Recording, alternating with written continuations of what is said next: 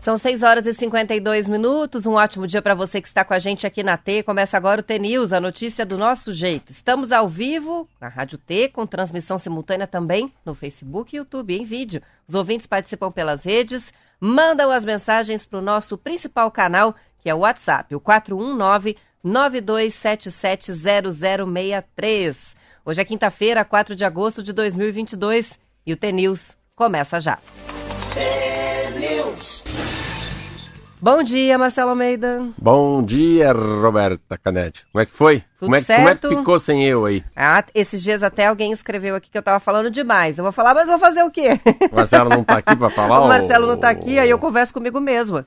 Tinha, tinha um programa antigamente na rádio, muito antigamente, em 92, eu fiz um programa de rádio na rádio em Curitiba com. Era o Marcelo Almeida e Alexandre Zraik, o Língua Solta. A gente falava demais, daí eu apelidei o meu companheiro de Língua Solta. Você é um Língua Solta mesmo. Daí ficou. Zirai, que puxa vida, né? Há tantos anos, né? É, Morreu em um acidente. Era um cara tão legal. Trabalhei com ele Inteligente, na né? CBN. Inteligente, né? Inteligente e muito queridão. É, ele era, ele era- tinha cada, tinha cada sacada, assim, tinha uma intele- ele seria um grande jornalista hoje, grande, ele era muito, ele era ácido, ele era com, ele ia em cima, ele sabia a pergunta que tinha que fazer pro candidato. Eu gostava muito dele. Uma vez a gente convidou o Henrique Cristo, lembra o Henrique Cristo? Sim. O Henrique Cristo falou duas besteiras no estúdio pra, pra nós, já saímos na- no, no pau, cacete, polícia, cadeirada, mas meu Deus céu, que vergonha. o Henrique Cristo falou uma besteira pra ele, eu já quis bater no Henrique Cristo. Ai, meu Deus. E aquela época é interessante, você vê quantos, isso 92. A gente entregava essa pessoa, daí é, escolhe uma música e a gente comprava disco, era LP ainda, da o CD da Sula Miranda e entregava na casa da pessoa o sorteado por dia. Não lembro se era CD ou LP, mas era um, eu acho que era long player ainda, 92. E daí eu falei, pô, olha, olha que coisa. Todo dia de manhã a gente ia no estúdio, então era falar Marcelo Almeida e língua solta. Mas a coisa do sorteio, né? de- da pessoa receber em casa, vem um carro, né? Ó, vim tentar entregar aqui.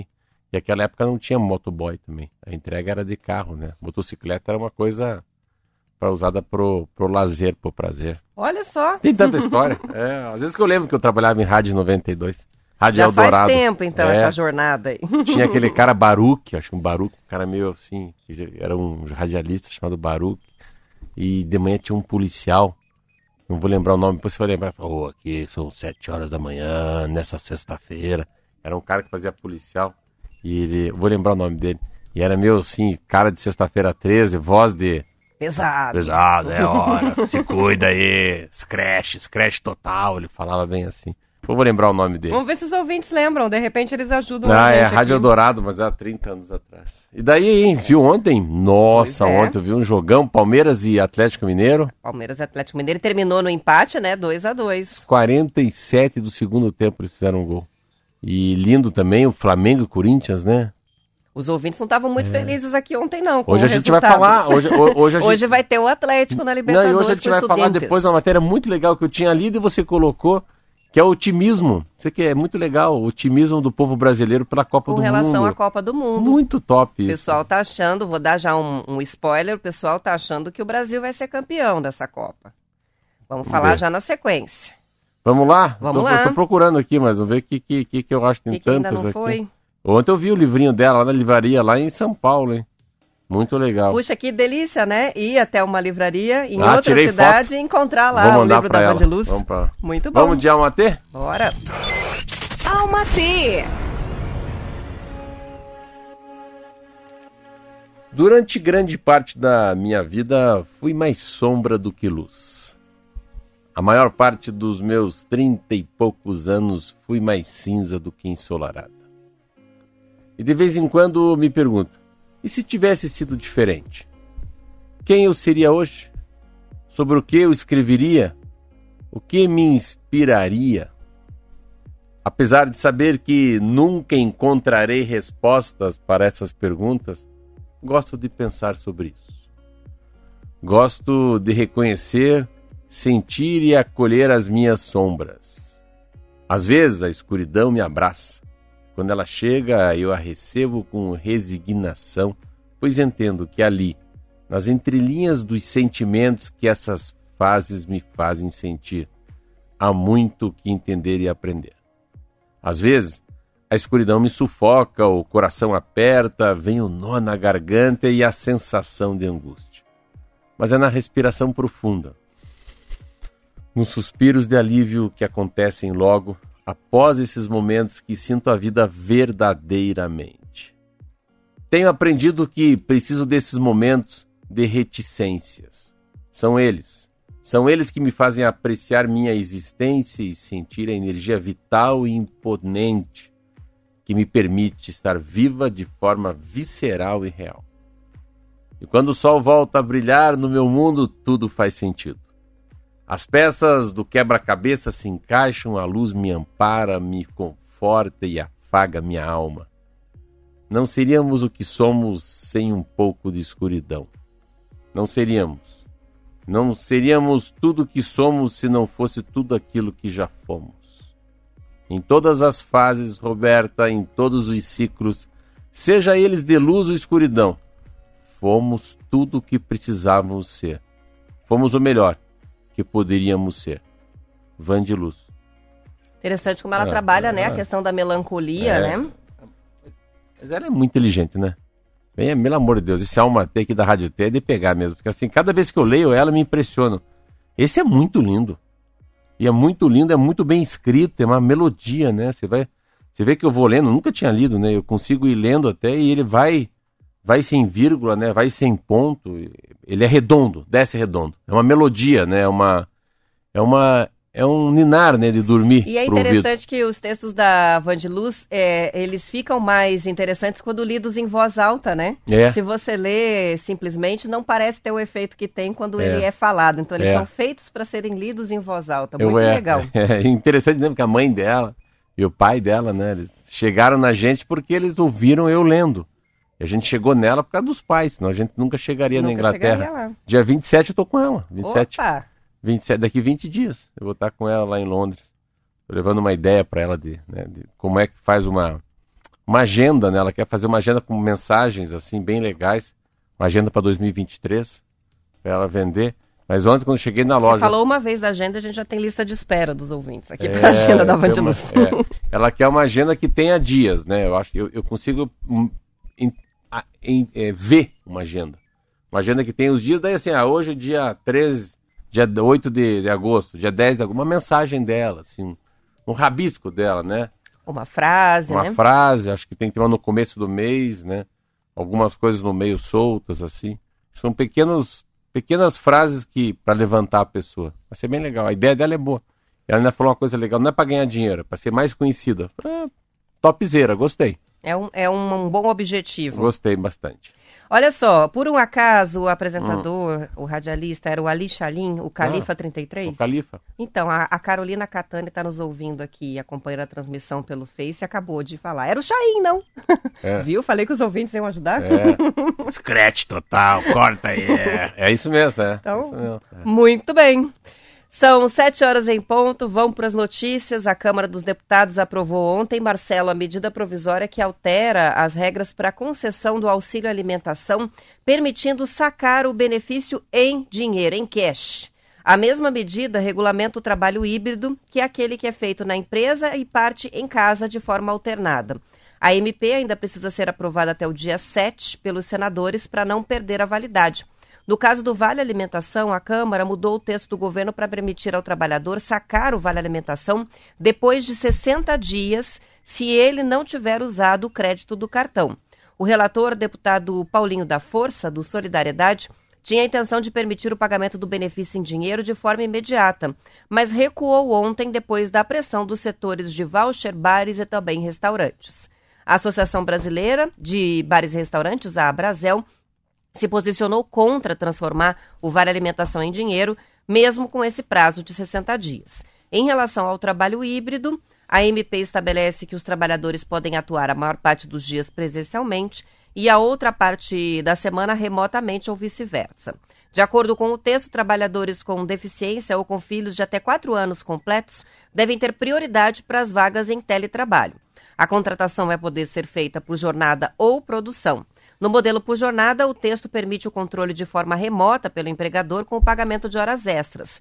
No modelo por produção, o trabalhador tem a liberdade de exercer as tarefas na hora que desejar. As informações são do Estadão. Ah, a matéria é bem legal. Eu acho que primeiro assim, não importa. Vamos. Sim, é aquela história que eu falo, né? Chegou a hora de se reinventar. Depois eu vou ler um pedacinho dessa matéria do, na revista Forbes. Hoje tem o, o Nizam Guanais. Ele fala uma coisa muito linda dessa, dessa reinventação do, de tudo, né? A gente revisitar as coisas. Eu falei sempre, como ele fala também muito disso. Agência de viagem, agência bancária, agência a agência de fomento, tudo que é agência tem que se revisitar, porque não é mais assim, o mundo mudou. A pandemia traz essa, essa mudança.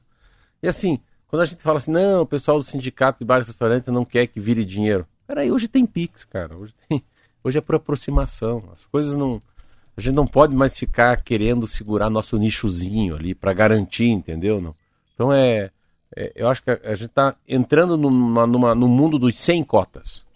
Não tem mais cota de nada, é pelo, é, é, é, pelo amor, é pela tua empreitada, é pelo teu serviço, pela tua capacidade de entrega. A gente não precisa entender aqui de lei trabalhista para fazer uma medida provisória dessa, sabe? Então, independentemente, podia ser outro assunto, podia ser presente de Natal, podia ser corte de cabelo, podia ser férias, podia ser, deixa eu imaginar o que, compra no mercado. Você faz o que você quiser, cara, você troca porque você quiser. Se quiser, né? Podia ter um, um vale andar. Se quiser ó, se mostrar o ticket para mim, você anda de carro. Se mostrar, mostrar dois tickets, anda de ônibus. Pode pegar a bicicleta. Podia ter um vale, não podia ter um vale, um vale mobilidade urbana? Vamos pensar assim. Você apresenta a apresentação, Roberta Canete, você sobe no metrô. Desce no metrô, tem uma bicicleta para pegar. Roberta Canete, pode pegar a bicicleta. Então assim, você trocar o vale a refeição por grana. É, o medo dos restaurantes e dos bares, que hoje é, tem boa parte do seu faturamento atrelado né, ao vale alimentação, é que as pessoas vão deixar de usar o vale alimentação para comer e vão pegar esse dinheiro depois para pagar contas, para resolver outros problemas. Sim, mas assim, mas então essa, essa é, é uma... mas eu tô quebrado, arrebentado, mais por baixo que aquilo de cobra. Qual que é o problema de eu pegar o dinheiro, tá? Vou lá, aprendo com o Henrique Fogaça do Masterchef, fazer um arrozinho, um feijãozinho. Leva a marmita. Pronto, tô falando assim, tô quebrado. Para mim faz diferença enorme, 120 reais, 130 reais, 80 reais. Posso fazer a marmita do mês inteiro. Vem um negócio mais condicionado. A minha avó, a minha esposa sabe fazer um negócio que tenha bons nutrientes, que eu não engorde. Tô nadando na hora do almoço.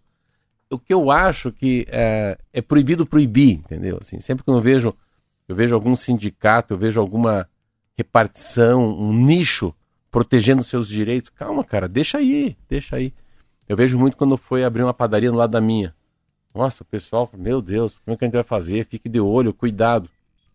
Cuidado, cara. Quem sabe quem quem, quem sabe sabe o que faz se estabelece, né? Quem sabe o seu produto, quem bate no peito e tem capacidade de saber que eu sou melhor, vai para frente. Então, essa, essa medida provisória tem dois lados. Um é muito importante porque eu estava lendo aquele livro do Domênico De Masi, que fala do ócio, do trabalho, da, da empreitada, do quintou, né? Porque tem segunda, terça, quarta, quinta e sexta trabalhar. É, por que são 48 horas de trabalho, 40 horas por semana? Por que não 36? Ou não, por que não 42? Aumenta então. Então, toda essa mudança que vem é muito importante, essa relação patrão-funcionário e a relação híbrida, né? O que, que é escritório, o que, que é o que, que é em casa. Mas eu acredito que a medida provisória vem, Roberta, muito mais para te dar uma jurisprudência pro problema de, de ações trabalhistas, né? Você precisa saber como é que se defende, né? Como é que é o Tribunal Regional do Trabalho vai debater esse assunto agora daqui para frente em relação vale refeição, descanso, férias, o cara não se, não se desloca para trabalhar, né? Como é que são feitas? Mas deve ter muita coisa já no mundo que já está bem avançado. Mas é a primeira vez que eu vejo alguma coisa, uma medida provisória, que eles já começam a falar dessa relação de trabalho que é importantíssima. O trabalho híbrido, né? São 7 horas e 6 minutos e o Conselho Administrativo de Defesa Econômica, o CAD, condenou cinco empresas e seis pessoas físicas por formação de cartel nas licitações da Infraero para quê? Para concessão das áreas para lanchonetes nos aeroportos de São José dos Pinhais, o nosso, Campo Grande, Maceió e em Congonhas, São Paulo. Segundo o Estado de São Paulo, foram, foram condenadas a pagar multas que somam 4,7 milhões de reais as empresas Alimentare, Ventana, Confraria André, Boa Viagem e Delícias da Vovó e as pessoas físicas responsáveis por essas empresas. De acordo com a investigação, as empresas atuaram em bloco para bloquear pregões promovidos pela Infraero para a contratação de serviços de cafeteria. Os condenados também foram proibidos de participar de novas licitações junto à Administração Pública Federal e de estados e municípios pelo prazo de cinco anos. Até no cafezinho? Até no cafezinho. Até no pão de queijo? Aquele pão de queijo que cara, custa os olha, olhos da não, cara. Cara, eu, eu, fui ontem, eu viajei ontem. E é murcho. Meu Deus do céu, é muito caro. Eu, eu, Cara esse, ruim, né? Cara olha ruim. que interessante, assim. É, mas é um. Eu já falei, um dia eu comi. Dá dois cachorro quente e uma água. Aí eu peguei e puxei, assim, um cinquentão e dei. E a cara, a pessoa ficou me olhando, sabe? Igual o cachorro fica olhando pro. Quando o, você viu o cachorro latindo? O carro para de andar, o cachorro para de latir. Eu tava olhando assim, a mulher me olhando, me passou dois cachorro quentes, bem simples, só o pão e a vina, né? A linguiça, a salsicha, o jeito que você queira falar. Aquele cachorro americano, né? É, cachorro americano. americano. É, não é, tem nada, tem só nada. salsicha e uma água assim, parada, e dei 50, ela segurou 50, eu segurei 50, eu entreguei os 50. Ela vai me devolver uns 4 reais, uns 8, uns 12. Alguma coisa vem. Obrigado, doutor. Eu falei, não, obrigado não. É meu troco. não, dá 50, dois cachorro quente e uma água. Falei, 50 reais. 50 reais. Mas como assim? É, 22 cada um. E a água é 6. 22 com 22, 44. 44 com 6, 50. Falei, meu Deus, você com a cara de tacho, né? Como a gente falava antigamente. Assim, Achei que você ia falar que ela, que ela disse para você que faltou. Não daí, é possível. É, daí você tomar um café com leite, assim, eu, e assim, o café é muito forte o preto. Dali eu peço um café com leite, que é um café de máquina. Aí fica ali, tem cinco atendentes, tem uma fila enorme, eu falo pro Luca, pro Lourenço, meus filhos, meu Deus do céu. Tem cinco pessoas, olha o tamanho da fila e vou pagar 20 paus, 20 pratas para tomar um café, um café pequeno e um pão de queijo ainda. Mas não é, mas o café é um pouco um café com leite meio de gordo, que deve ter leitinho aquele negócio, que é tão gostoso que é, tudo que é muito bom é engorda, né? E um pão de queijo que também é, ele é bem satisfatório para os 20 reais. Então, e qualquer aeroporto é assim. Mas quando eu vi essa matéria, essa madrugada, eu falei, ah, não é possível isso. Ontem eu estava em Congonhas, falei, Lucas, vamos lá pro Robo lá. Vamos puxar uma nota aí. Aí ontem eu falei, não vou comer. Eu pedi só. A gente pediu um, meu filho pediu um iogurte de Neston, um negócio assim. Duas águas e eu um café preto. 42. Ó, oh, o Joel tá mandando a foto aqui de, hum. uma, de uma lanchonete, né, de, de aeroporto. Combo, pão de queijo, uma unidade, café expresso, Uh, e suco natural, 36 reais. 36 reais, ó. vale mais do que uma refeição é. É, Mas você vê como é que é. Inteiro. E poderia ter. Esses dias o, o, meu sócio, o Fábio, foi, foi viajar. Aí foi para o Rio e voltou. Falou, Marcelo, por, por, que não uma pretinaria no aeroporto? O café aqui é muito caro e ruim. E eu falei, é verdade, assim. Por que, que você não pode ter uma, uma, uma satisfação de antes de embarcar com o filho, com a filha, com a sogra, com o sogro? Você não pode, né, comer um negócio legal, né? Tomar um suco gostoso, comer um mistinho quente, né? Um pão de queijo, né? um, um açaí batido ali com granola e com, com guaraná e com banana, sei lá o que. Já que é uma viagem, e claro que todo mundo que está viajando, naquele momento, de alguma maneira, tem um poder aquisitivo maior para poder viajar. Mas curta, sabe? É, não é ganhar dinheiro, mas é ser honesto, né? É você vender uma coisa que aquele pão de queijo, aquele café com leite, aquilo que se pagou representa o gosto que você está comendo, sabe? E assim, como redes, né? O Decoff, a própria prestinaria, no é. aeroporto o preço é o mesmo que é. Porque ah. não é uma. Um, não são produtos baratos, são produtos mais elitizados, porque são é. produtos melhores, de mais qualidade e tal. Mas, mas enfim, é, pode ter é no aeroporto pode... um produto mais caro, mas não absurdamente mas, assim, mais caro. Eu tô né? aqui pensando com a cabeça de bandido, tá? Pode ser que assim, quando nós estamos nós três aqui, tá? Eu, a Roberta e o Marquinho. E a gente sabe que a Infraero aluga lá um espaço, entendeu? Não, aí que tá o problema. Pode ser que a única maneira, acredito eu, hein, desses caras conseguirem pagar o aluguel seja ferrando o povo. Então eles fazem um cartel, falam, ó, cachorrada, não manda menos de 20 reais, Roberta, pelo amor de Deus, não vai fazer uma proposta que 18 você quebra as pernas da gente. Então todo mundo vai meter uma proposta para cima de 20. Então todo mundo entra com a mesma proposta, então ganha aquela proposta que é menos ruim. Mas tá com 21. Então é o seguinte, é, é, uma, é um cartelzinho que é feito, nenhum aeroporto tem pão de queijo barato, nenhum tem café barato e nenhum tem doguinho barato. Porém, eu acho que a Infraero também ela é ela é uma propulsora, ela é um, ela é um caminho para ter corrupção. Porque deve ser muito caro o aluguel lá dentro. É, já tem ouvinte falando disso, né? Imagina, o e daí o cara não consegue pagar nem o aluguel. Aí ele tem que dar uma extorquida na gente. É assim, isso é um assalto? Não, isso é um café. Mais ou menos Mãos assim. ao alto. Mãos ao alto, é. Derruba o Toque café do o chão. seu café. São Mas, que sete legal, horas mas e- é legal saber. É uma, É. é. uma coisa que é, sempre mexeu comigo. Aí ontem eu não sabia que ia essa matéria. Quando eu paguei 42 reais, falei, não acredito que eu vou pagar 42 reais, duas águas, um café e um iogurte. Mas foi isso. São 7 horas e 12 minutos, tem muita participação interessante aqui. A gente vai registrar na volta. Vamos fazer um rápido intervalo.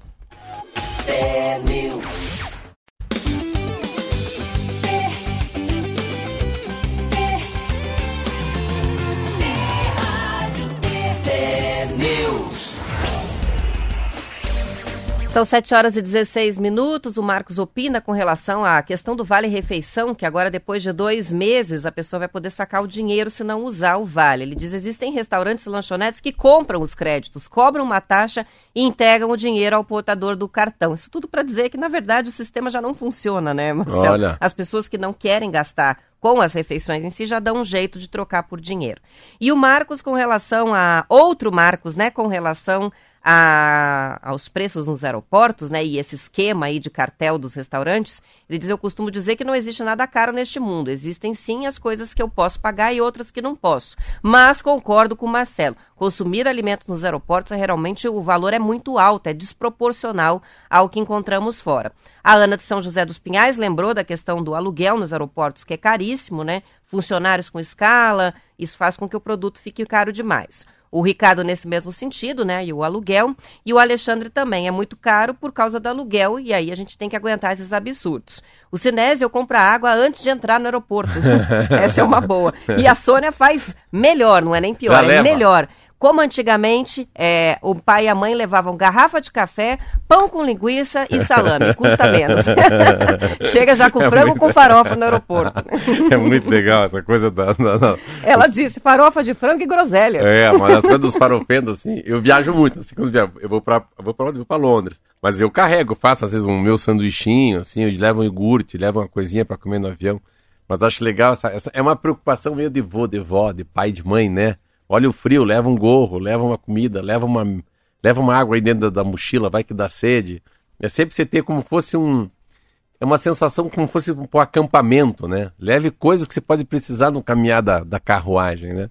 Mas é isso mesmo. Mas é uma, é uma, é muito, deve ser muito, muito caro. Eu vou, eu vou, eu nunca perguntei, mas eu, uma hora eu vou passar no aeroporto e perguntar quanto custa um metro quadrado de um café na parte interna, né? Até que é mais caro. Você fica refém. Depois que você já fez o embarque, né? Você já tá lá no matadouro já, né? Daqui não dá pra voltar. Mais ou menos Não dá isso. para voltar a pegar uma água lá fora. né? São 7 horas e 18 minutos. A pesquisa sobre a Copa, que o Marcelo já citou no comecinho. Mais da metade dos brasileiros acredita que a seleção vai vencer a Copa do Mundo deste ano a ser disputada entre novembro e dezembro. De acordo com uma pesquisa da Datafolha que foi divulgada ontem, 54% apostam que o time dirigido por Tite vai levantar a taça do Catar. O levantamento foi feito entre 28 e 20, 27 e 28 de julho. Ah, foram ouvidas 2.556 pessoas com idades a partir de 16 anos eh, em 183 cidades brasileiras. A margem de erro é de dois pontos percentuais. O número representa um aumento em relação ao que se observou na pesquisa semelhante que foi feita antes do Mundial lá de 2018 na Rússia. Na ocasião, 48% dos brasileiros apostavam na equipe já comandada pelo Tite. É, o Brasil caiu nas quartas de final diante da Bélgica e a França é que foi a campeã. O percentual de otimistas, Marcelo, ainda não se recuperou do patamar é, que a gente tinha às vésperas do Mundial de 2014. Eram 68% dos brasileiros que apostavam nos comandos de Luiz Felipe Scolari, técnico campeão em 2002, mas que estava à frente da seleção na época, é, que levou 7 a 1 da, Alemanha nas semifinais. Além do Brasil, as equipes mais citadas pelos brasileiros na pesquisa são as duas últimas campeãs mundiais: a Alemanha, que venceu em 2014, e a França, que venceu em 2018, cada uma com 5%. A Argentina foi o palpite de 2% dos entrevistados, a Espanha, 1%. É, eles têm uma. Primeiro que eu estava lendo essa matéria e, e, e pelo aquele cara que fala na televisão, foi o, o próprio é, o, o Paulo César, Paulo César, PC. Ele estava falando, ele, fala no, no, no, no Premiere, no Sport TV, ele estava falando que é, não consegue ser o que era 2014, porque 2014 o Filipão ganhou a, a, Copa das Confederações em 2013. Então vinha muito forte. Então levanta a Copa em 2002, né? Vira campeão do mundo. Em 2013 leva a Copa das Confederações. 2014 está no auge. Então a, ter 68% de sim, vamos ganhar a Copa do Mundo, não chegou em 2022 e 2018, que as pessoas lembram, é o 7 a 1 né? Então tem Foi um, um grande trauma, é, né? O 7 a 1 ficou muito forte, então é, é, ele, ele acaba ficando. Mas o interessante é que você vê como, como nas pesquisas feitas, uma coisa interessante, você vê como a Alemanha ficou na cabeça da gente. Se pergunta quem que vai ser campeão? Brasil, segundo a Alemanha, terceiro França, depois Argentina, Espanha, Inglaterra lá embaixo. Mesmo para gente de 25 a 34 anos, para os homens e mulheres de 45 a 49. Então o trauma de tomar um 7 a 1 coloca o Brasil num certo otimismo que vai ganhar, mas coloca como segundo colocado o 7 a 1 eu tenho um grande traumatizado em casa com esse 7 a 1 Kiki. Foi bem no aniversário do Kiki. Oh. Foi um péssimo presente de aniversário para ele. É o famoso presente de grego, né? Chorou, ainda era criança. É o né? presente de grego. mas, é, mas é legal você ver como é, eu fico imaginando como é a relação que vai ter essa Copa do Mundo com o Natal. Olha, olha o que eu estou falando aqui. Vai ser muito forte essa relação de Copa do Mundo com o Natal, porque a, a Copa do Mundo é novembro, Natal é dezembro. Então, se for medir o otimismo do povo brasileiro já, depois já com o fim de pandemia, enfim, ah, é mesmo, isso vai ser tão diferente, né? Mas, a gente vai estar tá se aproximando do Natal e no meio da Copa. Eu fico imaginando como vai vender coisas de esporte, né? Como vai vender bola, como vai vender camiseta. Como Tanta... vai vender cerveja, porque a gente está acostumado com a Copa no, no inverno, inverno. É e agora quentão. a gente vai ter uma Copa no verão, é já pensou? É. Uma outra coisa bem legal que eu vi ontem. Primeiro que assim, a gente tem que hoje é, comemorar uma coisa que está mudando no mundo, a inflação. As coisas começam a baixar a partir de agora. Ontem teve a, a, a última a última vez que levantou a taxa Selic para 13,75. Daqui para frente só vai abaixar. Ah, o preço do petróleo caiu no nível anterior da guerra da Ucrânia. Então a gente sempre tem assim quanto custa, né, o, o barril do petróleo. Então ele volta a custar R$ 96,87 centavos de real. Então 511 reais um barril de petróleo, uma coisa que não tinha desde o dia 22 de fevereiro que são dois dias antes da, da Rússia invadir a Ucrânia. Então, petróleo mais baixo, gasolina mais baixa.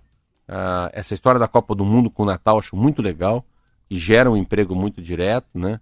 Muita coisa, muita coisa acontecendo ao mesmo tempo. Essa Copa do Mundo que a Roberta falou também é interessante, porque geralmente Copa do Mundo não é o Bolsonaro, o Lula. Os presidentes que estão no poder querem também ter essa.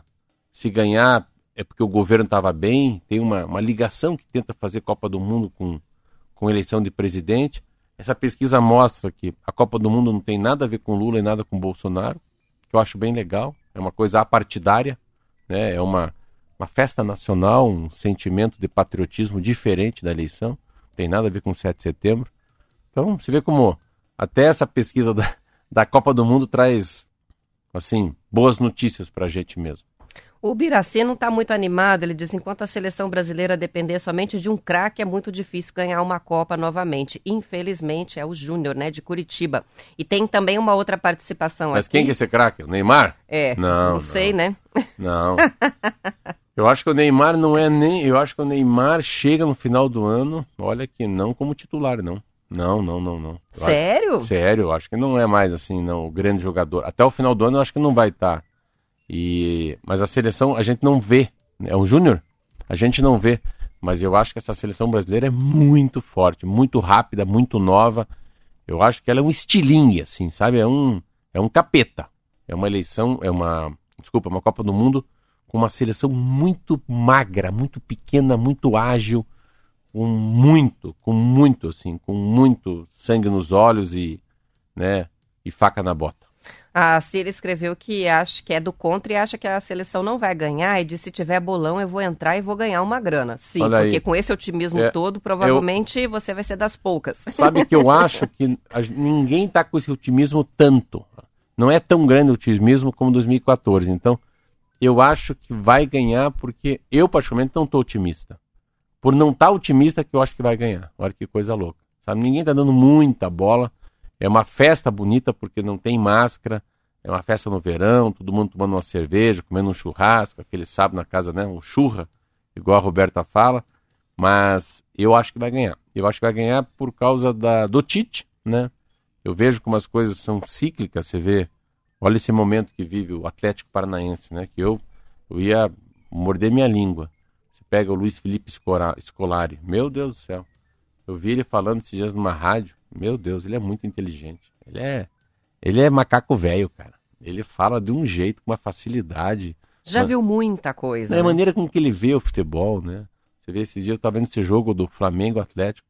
O Flamengo é uma seleção brasileira. O Atlético foi lá, mas no calcanhar dos caras, não deixaram os caras um, metro de bola e pau, cacete, polícia, e dedo nos olhos, e puxa a calça do outro e, e, e deita no chão. Empataram em 0 a 0 para quê? Para fazer uma festa pra aqui. Segurar pra segurar um bom resultado para então, o jogo de volta, né? É um técnico que é um general. É estratégia de guerra. Eu quero ganhar, eu quero empatar, não quero fazer 1 a 0 eu quero empatar. Foram para lá com a missão é. de não levar gol. Não levem gol, é, não levem gol e mais ainda. Vê se faz, dá um monte de cartão para essa cachorrada aí. Alguns deles nem participaram do segundo jogo. É isso mesmo. Ó, oh, o Alexandre escreveu pra gente na transmissão aqui do YouTube. Hoje somos todos Atlético na Libertadores e contamos com a torcida dos dois coxa brancas aí, muito simpáticos. E eu nem posso não torcer, né? Porque tem marido atleticano em casa que vai ficar bravo se eu não torcer pro Atlético hoje. Quando tem time brasileiro na Libertadores, é difícil torcer contra. Não, eu vou, fa eu vou fazer, eu vou fazer um minuto de silêncio. aí já é demais, né, Marcelo? Demais, demais, demais. São 7 horas e 27 minutos. Para a gente fechar, é, uma reportagem do Estadão destacou o movimento de inclusão social dos autistas nos estádios de futebol brasileiro, um assunto até que a gente já comentou aqui, é, que agora inclui uma torcida chamada Autistas Alvinegros, torcedores do Corinthians. Desde o primeiro jogo contra o Santos, pelas oitavas de final da Copa do Brasil, a faixa é estendida em todos os jogos do time lá na Neoquímica Arena. A proposta do grupo não é criar torcida organizada, mas dar visibilidade à causa por meio do futebol. Uma iniciativa que já tem adesão de 140 pessoas, entre pacientes com o transtorno de espectro autista e familiares.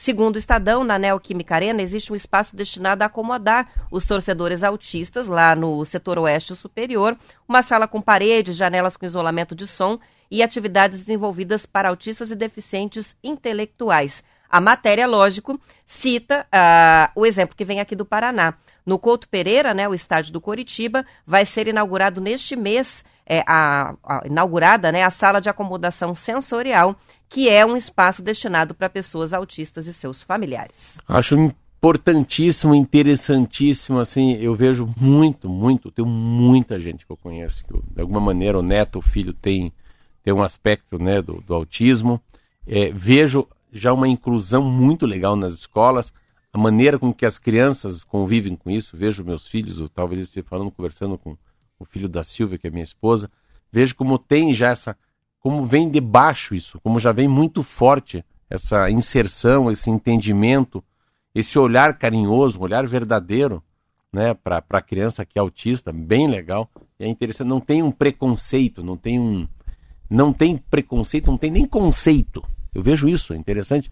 Diferente de outras pessoas com deficiências, quando eu tinha 20 anos, 12 anos de idade, a gente ficava olhando meio. Hoje é uma coisa muito natural. Mas é natural porque eventos como esse. Nossa, quando se, se envolve futebol com autista, é absolutamente. Isso vira uma coisa popular, entendeu? Uma maneira. Como é que é uma maneira de viralizar as coisas? É assim, futebol, torcida, né? É estádio de futebol, né? Pai e mãe você vê? Hoje família faz parte do futebol. Você. Você vai no jogo com o Kiki. Então eu. Então é. Com Mas o Léo é, também, é, que agora o Léo também virou torcedor. Olha aí. Mas é muito legal porque a iniciativa começa em Curitiba. E, pelo jeito, até o Neymar, eu lembro, fez um, um áudio, né, um vídeo. Elogiando, falando, elogiando né, a, a atitude da, da, da, do Instituto, né? E também do Curitiba Futebol Clube. Achei muito legal, só para a gente fechar, que lá na Arena Neoquímica, os corintianos com autismo têm direito a ingresso gratuito e até três bilhetes com desconto de meia entrada para os acompanhantes. Olha aí. Ó, que ideia legal. Para levar para o Coxa. Coxa também. São 7 horas e 30 minutos, vamos encerrando a edição estadual. Voltamos depois do intervalo para a parte do Paraná. Também continuamos com a transmissão em vídeo no YouTube até às 8 horas. Aos ouvintes que ficam com a programação da sua região, boa quinta-feira. Amanhã estaremos de volta às 10 para as 7. Tchau, tchau. Até amanhã.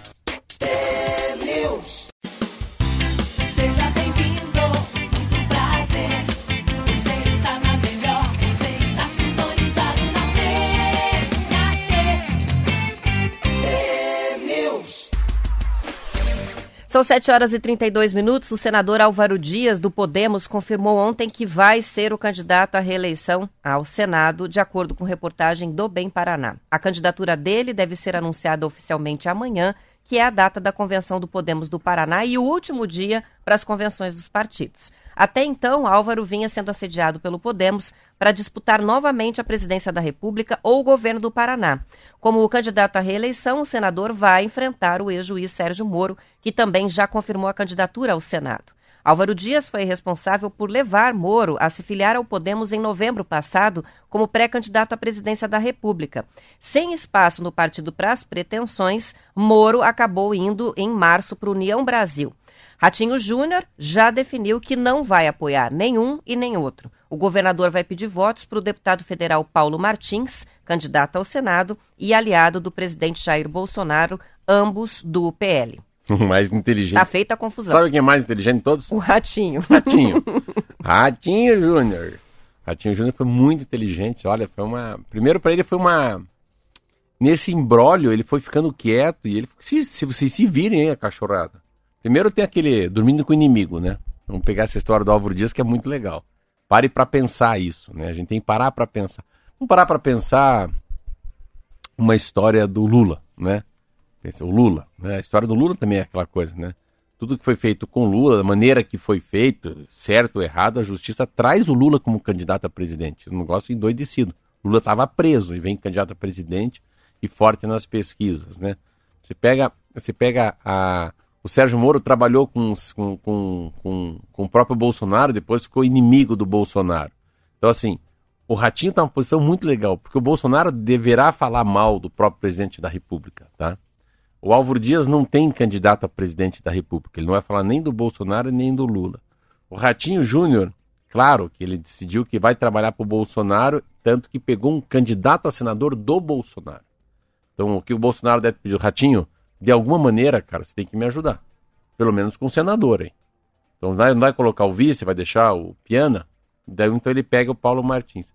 Mas o mais interessante, você vê aonde foi esse casamento do Álvaro com, com, com o Sérgio Moro.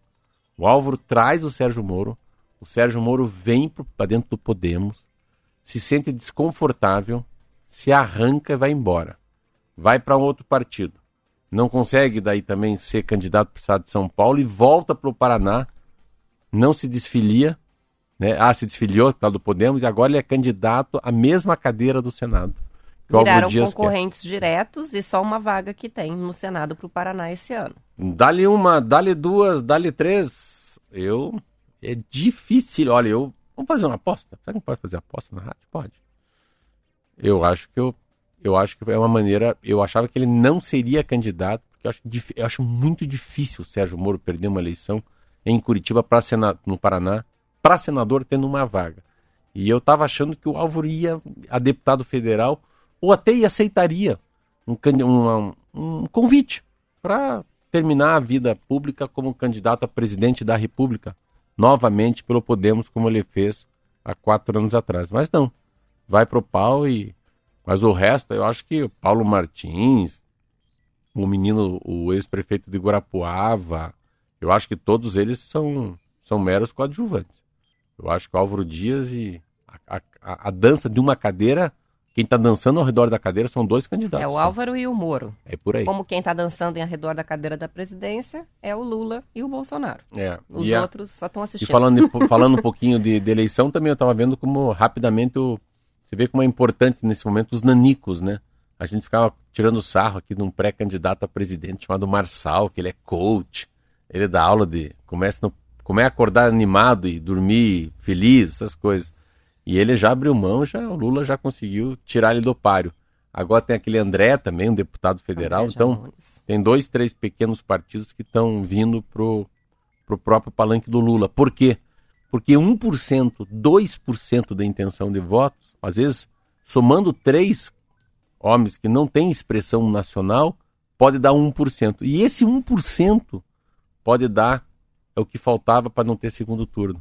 Então, muito interessante essa a maneira com que eles falam. E ontem foi lançado, não sei se viu, não? Que bonito, não sei se viu ontem. Eu estava vendo ontem no jornal a, a- a- as candidatas a. Ah, foi anteontem, a gente comentou ontem no programa. É, Foi anteontem? Foi mais ou menos bonito, né? Porque os comentários machistas do pessoal lá da, da, da chapa, da Simone fala Tebet, besteira só. é, foi um negócio meio feio. Mas a gente falou ontem, né, das duas Um mulheres. exagero, né, deles, né? Uns burros, né? Não, uns burros mesmo. Agora você me pegou, pegou em mim. Meu Deus do céu, tanta besteira que esses caras falaram ontem.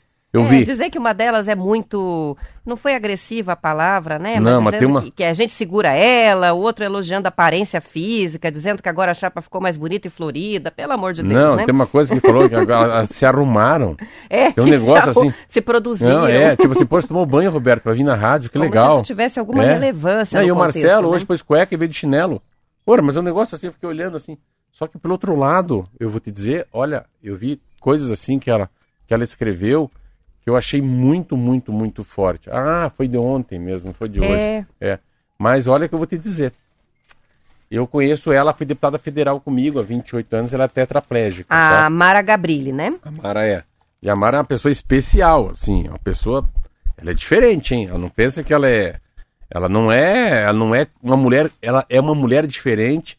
Ela é uma pessoa diferente da maneira que ela encara a vida com essa, por ser tetraplégica, tá? Mas tem uma coisa aqui que é muito linda que eu achei que ela escreveu, que é uma coragem de escrever. E isso aqui mexeu comigo, interessante.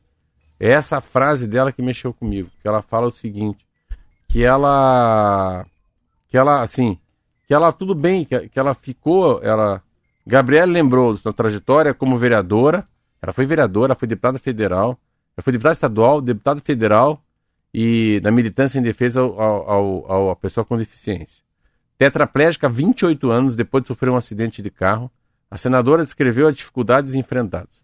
Tebet acompanhou o discurso com lágrimas nos olhos. Dela, tenho coragem de dizer que eu tenho gratidão por ter quebrado o pescoço, porque nunca me faltou nada nessa trajetória. Então, assim, ela conseguia imaginar que era para ter quebrado o pescoço, que não tinha saída, o destino dela era ser tetraplégica. É, Foi um acidente automobilístico, Foi. né? E eu uma vez conversei com ela, ela não mexe nada. Então, vamos arrumar isso aqui. Ela não mexe a mão, né? Ela só mexe o pescoço. E ela é uma pessoa muito inteligente, assim. E ela pode fazer. Eu não sei não, mas ela. Essas duas mulheres, se souberem mexer com a emoção, ela com todos os problemas que ela tem, mas mostrando a inteligência dela, que esqueça que nós vamos votar nela porque é tetraplégica, esqueça isso. Se ela tiver uma capacidade, ela, ela é mais do que a do que a Tebet para é falar. Tebet. Então, assim, quantas pessoas que saem de casa sem ter um candidato e não querem votar no ódio, na rivalidade, na briga de esquerda e direita. Mas se essas mulheres tiverem uma capacidade, Roberta, de fazer um discurso machista, o que, é machista? Seria um pouco, não esse nhenhenhê desses caras, ao contrário desses caras. Esquece que somos mulheres. Sou tetraplégica, fui isso, isso, isso. Tebet, o que, que você vai fazer? Como é que nós vamos baixar a corrupção desse país? Sair desse tipo de, não, não. de Como é que nós vamos né? ba- acabar com a corrupção? Como é que a gente vai ter amor pelos brasileiros? Como é que vai ser daqui para frente sem ódio, sem ataque? Eu acho que se eles tiverem uma cabeça muito boa, um publicitário muito bom, eles conseguem entrar num pós-pandemia, nessa relação de, de amor incondicional que a mãe tem pelo filho, que o pai tem pelos filhos, né?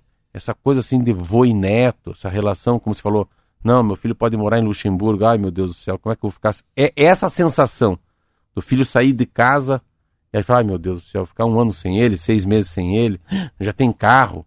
É essa sensação que a gente tem do filho quando passa dos 18. Eles podem fazer muito voto. Eu aposto duas coisas aqui. Acho que dificilmente tira a eleição do Sérgio Moro.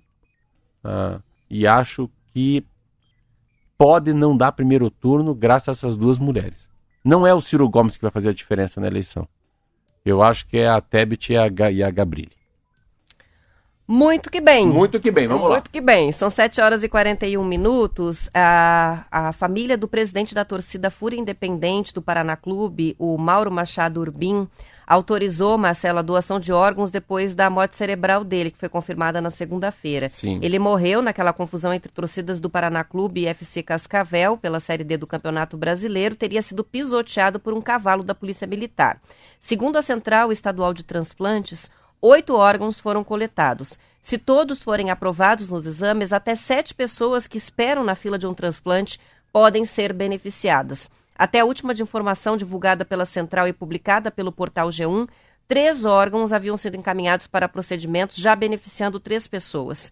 O torcedor tinha 41 anos e deixou esposa e um filho. É sempre bom mostrar, na minha opinião, quando isso acontece. Quando alguém eh, passa por uma situação como a família dele está passando, uma tragédia, um rapaz novo eh, que deixa o filhinho, que deixa a esposa, mas eh, eh, não deixa de pensar nos outros, em como podem se outras pessoas podem se beneficiar de alguma maneira depois de tudo de triste que aconteceu, né? E, e acho que reforçar isso, né? Uma pessoa pode salvar a vida de outras oito pessoas, sete, oito pessoas com o transplante de órgãos. É um exemplo, né?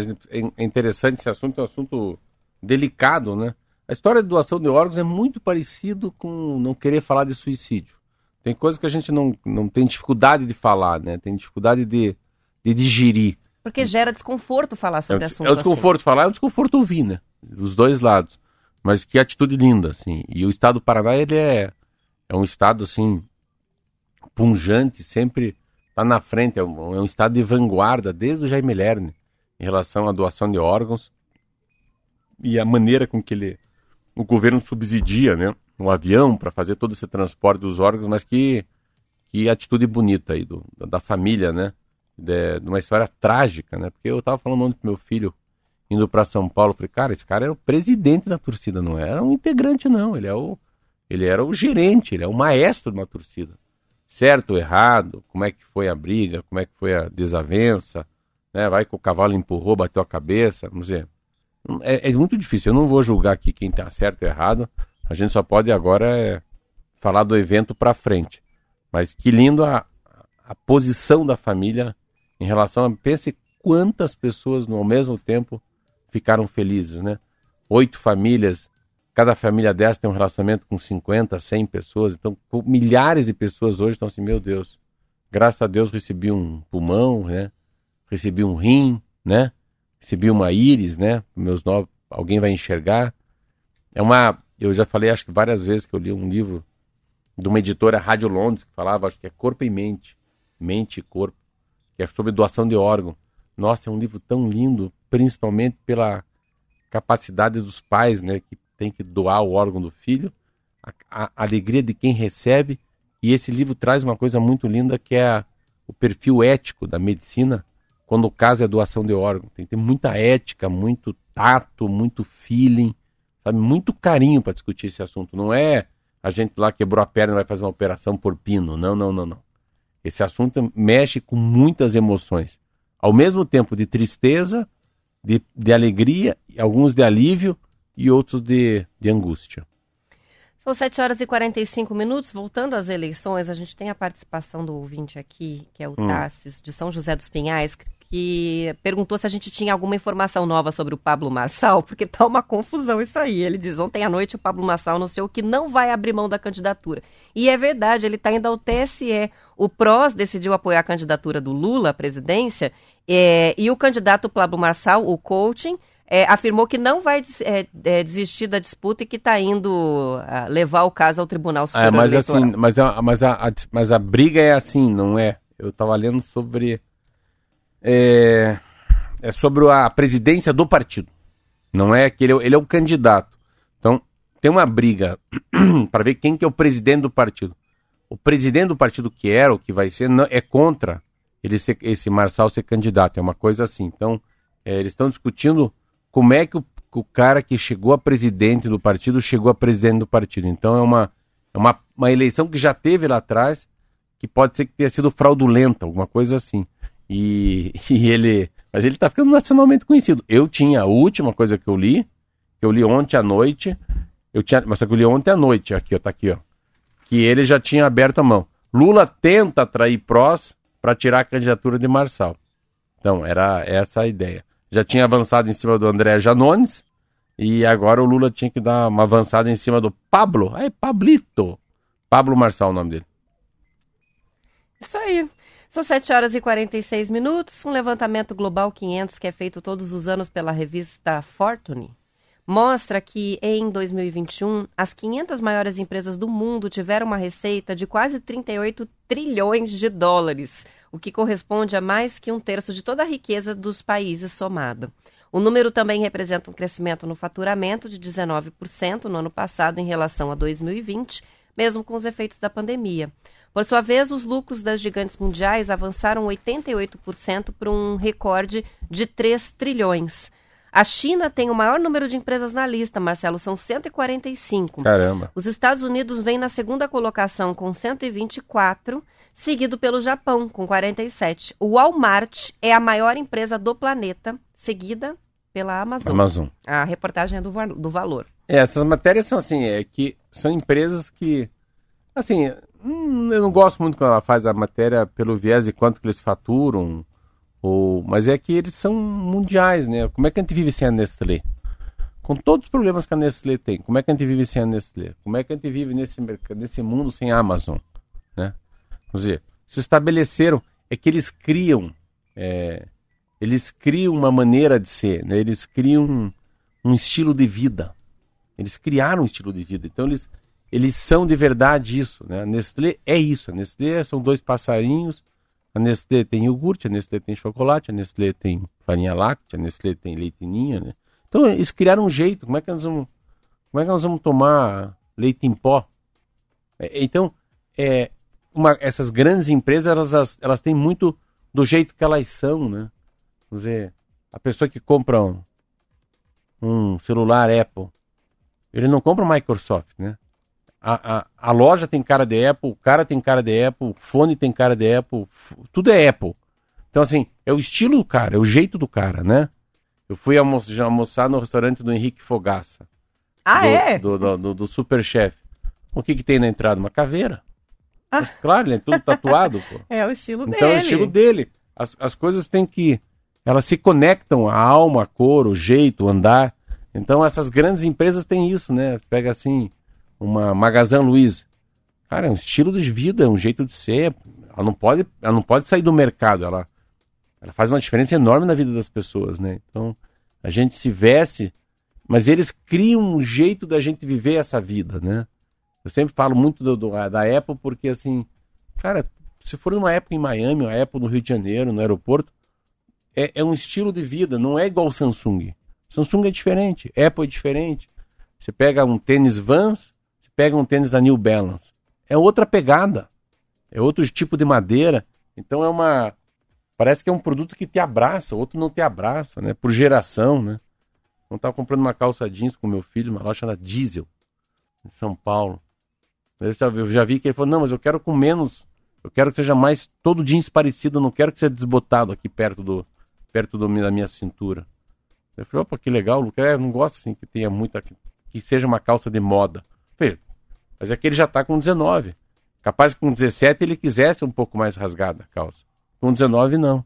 Então você vê como essas grandes marcas, elas elas têm uma história, né? Elas, elas criam uma história com a gente. Então, se a gente for comprar uma roupa para uma pessoa que adora skate, vai numa loja da Vans. Se aquela pessoa gosta muito de, de correr, a gente vai numa loja conhecida de tênis. Se aquela pessoa gosta muito de, de, de, de um docinho, a gente vai numa grande confeitaria comprar um eclair, né? Um dois amores, né? Cinco, seis quindinzinhos. Então, assim, essas coisas são muito legais. Mas é como, como elas, como os grandes são grandes, né? Como os grandes são grandes. Isso é um troço que impressiona a gente, como a capacidade dessas grandes mega lojas assim, né, comandarem o mundo, né? Você pega essas marcas mais conhecidas que eu estava lendo sobre Louis Vuitton, Gucci, é, Hermenegildo Zenha, eles participaram agora, eles estão indo para o mundo da gastronomia. Te contei isso não? Não. Eles estão eles estão contratando chefes no mundo, chefes de cozinha novos, assim, gente com 20 e poucos anos, que já tem uma estrela no Michelin. Estrela no Michelin é. Se você tem uma estrela no, no Michelin, é que você é mundialmente conhecido, que a tua comida está acima da média. E eles estão indo para gastronomia. Então, dentro de uma loja Louis Vuitton tem restaurante, dentro da, a, da George Armani tem restaurante. Então, eles conseguem, eles percebem o quanto o estilo de vida do cara também é aquele estilo de comida. Olha que loucura. Então, vende uma bolsa caríssima e a pessoa vai lá e come lá um, não, um carpaccio, um fettuccine alfredo, feito por um chefe de cozinha. Esses grandes vão criando um estilo de vida. Às vezes a gente não tem um estilo de vida, mas eles que colocam na gente essa roupagem. São 7 horas e 52 minutos. Vamos fazer um rápido intervalo. Bora. A gente já volta.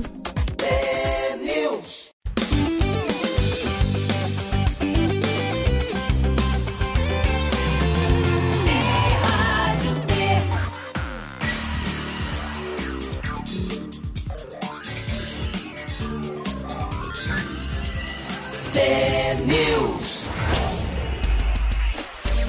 São 7 horas e 53 minutos. A Petrobras decidiu sair do segmento de fertilizantes em 2018, mas ainda não fechou a venda das fábricas localizadas em Três Lagoas, no Mato Grosso do Sul, e em Araucária, no Paraná.